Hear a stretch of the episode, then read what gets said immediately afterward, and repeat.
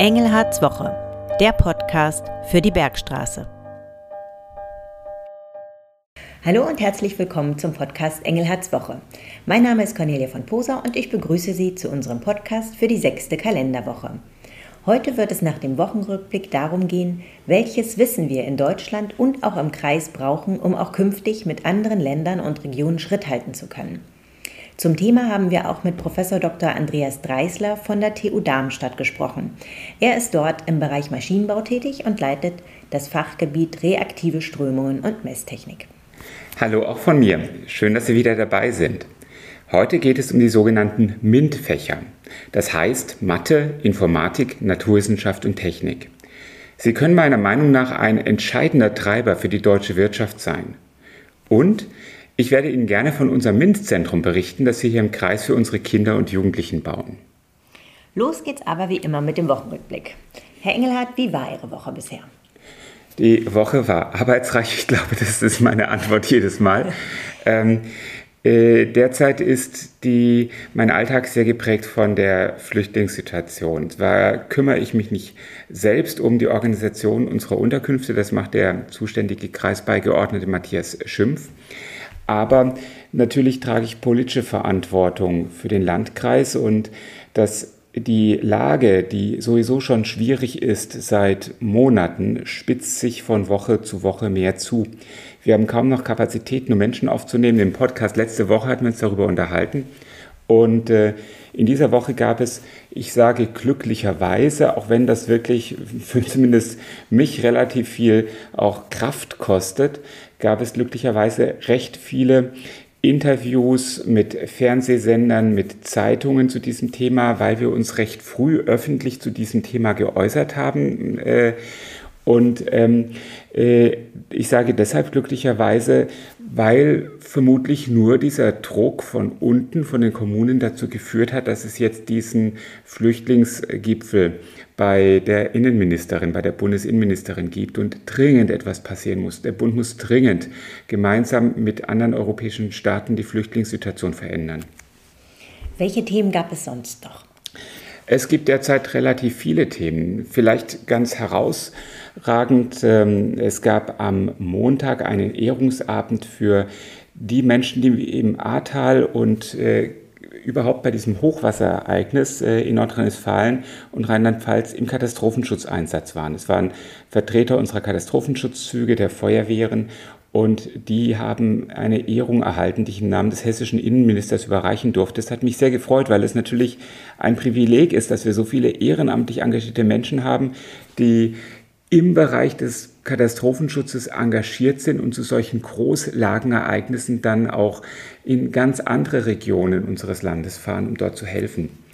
Und das Zweite, da sind wir fast beim Thema MINT, ist, es gab in Birkenau den Auftakt unseres Digitallotsenprojektes.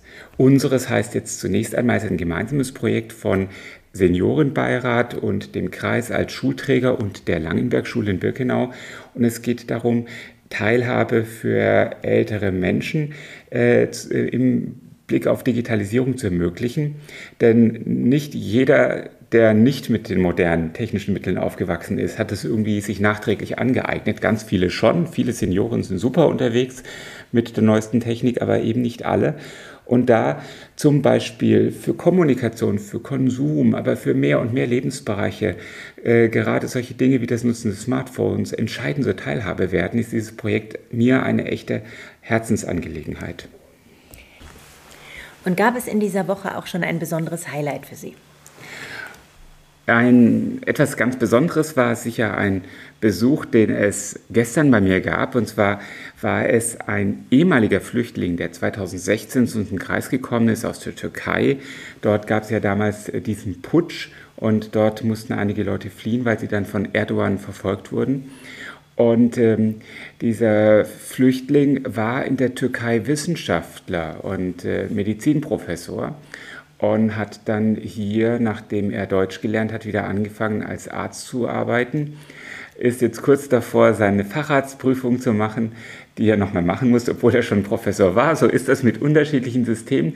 Aber das Tolle ist, das ist ein Beispiel für gelungene Integration in den Arbeitsmarkt und einen Nutzen für uns als aufnehmende Gesellschaft. Und ähm, deshalb hat mich dieses Beispiel auch ganz besonders gefreut. Äh, und das zeigt, warum es auch Menschen aus der Türkei gibt, die am Ende eine Bleibeperspektive haben, wovon ja der größte Teil, der derzeit aus der Türkei kommt, eher aus wirtschaftlichen Gründen kommt. Das haben wir aber ja schon thematisiert. Und gab es in dieser Woche auch ein Aufregerthema? Hat Sie irgendwas besonders geärgert? Nicht wirklich ein Aufregerthema, aber ein sehr bedrückendes Thema ist sicher das große Unglück, äh, Erdbebenunglück äh, im Gebiet des türkischen Ostens und äh, Syriens. Man sich überlegt, dass da äh, vermutlich mehr als 10.000 Menschen, man spricht ja inzwischen von 16.000 Menschen, die gestorben sein sollen, gestorben sind, die nachts in ihrem Haus lagen und ähm, man fühlt sich ja erstmal geschützt und sicher und plötzlich sowohl den Boden wie auch das Dach über dem Kopf verlieren, vielleicht nicht gleich sterben, sondern erstmal unter Trümmern liegen und dann tagelang oder stundenlang auf Rettung warten. Eine, eine furchtbare Vorstellung. Und dann auch jetzt noch zu wissen, dass durch politische Ränkespiele zwischen ähm, Ankara einerseits und dem syrischen Machthaber andererseits jetzt die Hilfe für die Menschen auch noch blockiert ist. Das ist ganz schlimm. Hm. Wechseln wir das Thema und kommen zu unserem heutigen Spezialthema. Heute wollen wir ja über die MINT-Fächer sprechen, also die Fächer Mathematik, Informatik, Naturwissenschaften und Technik. Ich gehe davon aus, dass diese Fächer zu Ihren Liebsten in der Schule zählten. Was hat Sie daran fasziniert und welches war dann tatsächlich Ihr Lieblingsfach? Diese Fächer haben tatsächlich zu meinen Lieblingsfächern gehört. ähm, ich habe Mathematik geliebt, Deutsch, äh Quatsch, nein, ich habe Mathematik geliebt, ähm, Biologie, Physik, Chemie und auch Informatik. Und äh, schon als Grundschüler hatte ich von meinem Vater, der allerdings auch Naturwissenschaftler ist, ähm, diese Kosmoskästen bekommen, Chemiekasten, Biologielaborkasten, Elektronikkasten und habe dann schon als Grundschüler beginnend relativ viel selbst experimentiert und mich auch damit befasst und auch gelernt, mit den Formeln zu rechnen. Also da war ich so ein richtiger Freak. Ähm, am meisten interessiert hat mich am Ende die Physik die Physik mit Blick auf Elektronik. Also ich habe auch in meiner Freizeit dann dafür mein ganzes Taschengeld ausgegeben, elektronische Schaltungen entwickelt, selbst gelötet, geätzt, ähm, alles selbst ausgerechnet und habe dann auch Computer programmiert. Also so diese, diese Schnittmenge von Elektronik und Informatik, das ist eigentlich meins. Aber warum sind diese Fächer nun für Deutschland und den Wirtschaftsstandort so wichtig? Das haben wir auch Professor Dr. Dreisler von der TU Darmstadt gefragt und hier ist seine Antwort. Deutschland lebt von Innovationen, die zu weltweit gefragten Produkten führen. Um die Innovation von morgen zu sichern, brauchen wir junge Menschen, die sich für Naturwissenschaften, Informatik und Technik begeistern. Daher ist die Bildung in MINT-Fächern so wichtig. Stimmen Sie dem Professor Dreisler da uneingeschränkt zu? Ja, ich stimme Professor Dreisler uneingeschränkt zu. Natürlich sind viele Fächer wichtig für unser Leben und äh, äh, Musik kann bereichern. Es ist wichtig, die Geschichte zu kennen. Also viele Dinge sind wichtig, um ein erfülltes Leben zu haben. Aber die Herausforderungen, vor denen wir stehen, ähm, die werden meiner Ansicht nach vor allem mit Innovationen, mit technischen Innovationen gelöst werden. Das zeigt auch ein Blick in die Geschichte. Die Menschheit hat sich durch technische Innovationen weiterentwickelt. Von der Entwicklung des, Entdeckung des Feuers über die Entwicklung des Rads, über die ersten Impfungen, die Entdeckung der Bakterien. Und äh, all das waren immer technische Innovationen, wissenschaftliche Leistungen, die uns vorangebracht haben. Und die Herausforderungen, vor denen wir aktuell stehen, beispielsweise Hunger, beispielsweise ähm, die, äh, der Klimawandel, diese Themen werden aus meiner Sicht auch nur durch technische Innovationen äh, angegangen werden können, erfolgreich angegangen werden können. Deswegen brauchen wir die Wissenschaft. Die zweite Frage, die wir dem Professor gestellt haben, bezieht sich auf den Fachkräftemangel. Der ist ja Hochschullehrender und deswegen ganz dicht dran am Thema. Wir haben ihn gefragt, wie sieht es in den Bereichen Naturwissenschaft, Technik und IT Ihrer Einschätzung nach aus? Wie lauten Ihre Prognosen für den Fachkräftemangel? Und er sagte, wir sehen für die Informatik und die Ingenieurwissenschaften sehr unterschiedliche Trends. Während die Studierendenzahl in der Informatik in den letzten zehn Jahren zunächst gestiegen ist, haben sich diese Zahlen nun auf einem hohen Niveau stabilisiert. In den klassischen Ingenieurwissenschaften sind sie im gleichen Zeitraum teils stark gesunken. Im Maschinenbau zum Beispiel hat sich die Zahl der Erstsemester seit 2011 etwa halbiert. Damit ist der Mangel an kreativen Ingenieurinnen und Ingenieuren vorprogrammiert. Häufig blicken wir in diesem Kontext auf die großen Konzerne, aber unser Wirtschaftsstandort wird maßgeblich vom Mittelstand getragen.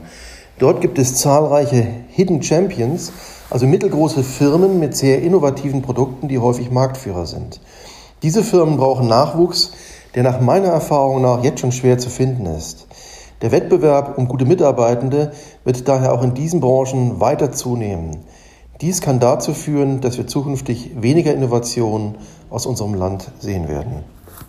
Teilen Sie auch hier die Einschätzung? Was beobachten Sie? Ja, diese Einschätzung teile ich. Und das ist übrigens eine echte Gefahr für unsere wirtschaftliche Zukunft. Wenn Sie mal schauen, welche Unternehmen die sind, die hier richtig viele Menschen beschäftigen und auch viel für Wertschöpfung und für Exporte sorgen, dann sind das alles technische Unternehmen, BASF, Chemie, äh, die Autohersteller, die SAP, Informatik. Äh, nur mal, um mal hier in der Region zu bleiben. Das heißt also, diese Unternehmen sind deswegen erfolgreich, weil sie Produkte herstellen, in denen Innovation, technische Innovation steckt. Und jetzt sind wir ja eigentlich kein besonders großes Land. Wir haben auch nicht so viele wertvolle Bodenschätze und müssen deswegen genau auf diese Innovationen setzen, um erfolgreich zu sein. Und dafür braucht die entsprechenden Köpfe, die diese Innovationen entwickeln. Und jetzt kommt zum einen das Gesetz der Masse. Wir haben hier viel, viel, viel weniger junge Menschen als in Indien oder China. Und deswegen auch viel, viel, viel weniger junge Menschen, ähm, die äh, an die Universität gehen können und Ingenieurwissenschaften, Chemie, Biologie, Medizin, Pharmazie etc. studieren können. Die Wahrscheinlichkeit, dass also Innovationen neu entstehen, weil Menschen etwas verändern wollen und forschen, ist aufgrund dieses Gesetzes der Masse bei uns eigentlich deutlich niedriger als in den äh, Staaten, die ähm, viel mehr junge Menschen in ihrer Gesellschaft haben. Und genau deshalb ist es so wichtig, dass wir uns sehr anstrengen, dass wir gut ausgebildete und für Technik interessierte junge Menschen in unserer Gesellschaft haben, um wettbewerbsfähig zu sein. Sie sprachen es gerade an, es ist eine Potenzialfrage quasi. Ähm, da spielt ein anderes Thema mit rein. Meinen Sie, Jungs interessieren sich mehr für MINT-Fächer als Mädchen? Ähm, ich glaube, in den Zahlen ist es so. Ich kann das jetzt nicht genau für heute sagen. In meiner Zeit, das ist ein paar Jahre her, ich bin ja letztes Jahr 50 geworden, in meiner Zeit waren es relativ wenige Mädchen in Naturwissenschaften. In Biologie war noch ein bisschen pari-pari, im Physik-Leistungskurs war kein einziges Mädchen, in Chemie waren es auch weniger. Ähm, das ist mir übrigens auch irgendwann aufgefallen, weil ich gedacht habe, Mensch, die Mädchen, für die ich mich interessiere, die sind Französisch und Französisch hatte ich abgewählt. Aber ähm, äh, ich glaube, wir müssen dieses Potenzial der jungen Frauen und deren Krebs für die Wissenschaften früh fördern und vielleicht auch da äh, eine gezieltere Ansprache schaffen. Und das ist eines der Ziele, das ich für unser MINT-Zentrum habe. Auf das MINT-Zentrum kommen wir gleich noch. Ich möchte noch einmal zu dem Professor Dreisler zurück. Wir haben ähm, ihm eine weitere Frage gestellt und ihn tatsächlich genau das gefragt. Wie können Schülerinnen und Schüler in diesem Bereich tatsächlich gezielt gefördert werden? Er sagte, Meiner Erfahrung nach können junge Menschen für MINT-Fächer gefördert werden, indem sie über altersgerechte Versuche Naturwissenschaft und Technik erfahren und im eigentlichen Sinne des Wortes begreifen können. Ist die Neugier dann einmal geweckt, dann kommt die Frage ganz von selbst, wieso ist das so oder wie funktioniert das? Und passiert dieses Wecken von Neugierde über einen längeren Zeitraum, dann ist es wahrscheinlicher, dass sich die betreffende Person für eine Ausbildung oder ein Studium im MINT-Bereich entscheidet. Wir haben es gehört, entscheidend äh, sei es, dass die, die Kinder und Jugendliche das Thema quasi begreifen können. Das heißt, dass sie auch viel experimentieren und längerfristig die Neugier geweckt wird für die Themen. Wie kann nun der Kreis hier unterstützen? Der Kreis hat zwei Möglichkeiten zu unterstützen. Das eine ist, dass wir unsere Schulen bestmöglich ausstatten, damit Lehrer gute Bedingungen finden, um mit den Schülern naturwissenschaftlich zu arbeiten. Das sind ja gerade die Räume, bei denen ich relativ viel extra brauche. Selbst für den spannendsten Geschichtsunterricht brauche ich ein Klassenzimmer mit Tafel und Beamer. Für einen spannenden Chemieunterricht brauche ich wesentlich mehr. Das Zweite, und ist etwas Besonderes, und darüber freue ich mich wirklich, weil da viel Arbeit reingeflossen ist, ist unser MINT-Zentrum, das wir aufbauen werden. Das hat eine lange Vorgeschichte. Mir ist irgendwann einmal aufgefallen, und zwar beim Durchblättern des ähm, äh, Katalogs zum Wettbewerb Jugend forscht, dass überproportional oft bei den Siegern ein Schülerforschungszentrum Kassel ähm, in diesem Katalog stand. Da habe ich mich ein bisschen schlau gemacht, was dieses Schülerforschungszentrum ist. Und es ist ein Forschungszentrum, das in Zusammenarbeit von der Uni in Kassel und dem Schulträger aufgebaut wurde. Jetzt haben wir hier leider keine Uni in Bensheim, Heppenheim oder im Kreis Bergstraße. Und ähm, äh, daraus ist die Idee eines MINT-Zentrums so ein bisschen in meinem Hinterkopf entstanden, als mich dann ein Lehrer aus einem Nachbarlandkreis mit einer vergleichbaren Idee angesprochen hat, dachte ich, hurra, das wollen wir gerne machen. Ähm, jetzt äh, waren damit viele Klippen verbunden. Ich habe mir zum Beispiel ein MINT-Zentrum vorgestellt, was ähm, extra Fachleute hat, die nur dort arbeiten, also nur dafür zuständig sind, Schüler im Forschen und im Zugang zu MINT zu fördern, die also nicht an einer anderen Schule sind. Und ähm, dafür mussten die Voraussetzungen geschaffen werden. So etwas gab es in Hessen mit eigenständigem Personal außerhalb von Schule bisher noch nicht. Das heißt, ich habe frühzeitig mit dem Kultusminister gesprochen, der hat das Ganze unterstützt. Dann haben wir eine Vereinbarung geschlossen dann ist das durch die Corona-Zeit ein bisschen ins Hintertreffen geraten, sowohl bei uns wie auch im Kultusministerium. Dann musste das Ganze wieder neu angepackt werden und jetzt sind wir tatsächlich dabei zu bauen. Und wir werden ein eigenständiges Schülerforschungszentrum bauen, bei dem Schüler sowohl in ihrer Freizeit experimentieren können, mit Möglichkeiten, die sie in der Schule oder zu Hause nicht haben, mit einer guten Begleitung, mit einer guten fachlichen Begleitung, in der aber auch Schulklassen arbeiten können, dem konzeptionell interessanter MINT-Unterricht ermöglicht werden soll und indem wir auch mit einer engen Verzahnung mit anderen Akteuren, sowohl aus der Wissenschaft, wie aber auch aus der Wirtschaft, einfach neue Ideen in den MINT-Bereich hineinbringen. Äh, also dieses Zentrum soll aus meiner Sicht ein echter MINT-Forschungsleuchtturm für Schülerinnen und Schüler werden und die MINT-Begeisterung, die ich habe, vielleicht auch so ein bisschen noch weitertragen. Also halten wir fest, es ist für alle Schülerinnen und Schüler des Kreises. Wo wird das entstehen und wie sieht in etwa der Zeitplan aus? Das Ganze wird ähm, in Bensheim entstehen. Da haben wir die meisten Schulen und Bensheim ist gut verkehrlich angebunden. Allerdings außerhalb einer Schule. Das war mir wichtig, dass es nicht Teil einer Schule ist, sondern etwas ganz Eigenständiges. Das wird am Rande der Geschwister-Scholl-Schule stehen, weil wir dort das ehemalige Hausmeisterhaus abreißen konnten und umbauen, wird nicht zu dieser Schule gehören, wird einen eigenständigen Zugang auch haben. Ähm, es ist für die Nicht-Bensheimer so ein bisschen in der Nähe der Weststadthalle und ähm, äh, der Zeitplan ist so derzeit ähm, äh, findet die Vorbereitung des Geländes statt. Das war gar nicht so einfach und ähm, in diesem Jahr beginnt der Bau und ähm, wir suchen jetzt auch schon das Personal.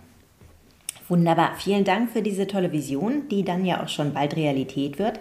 Damit beenden wir unseren Podcast für heute. Wenn Sie Fragen oder Themen für Engelherzwoche haben, dann senden Sie uns diese gerne entweder über Facebook oder über unsere E-Mail-Adresse podcast.kreis-bergstraße.de.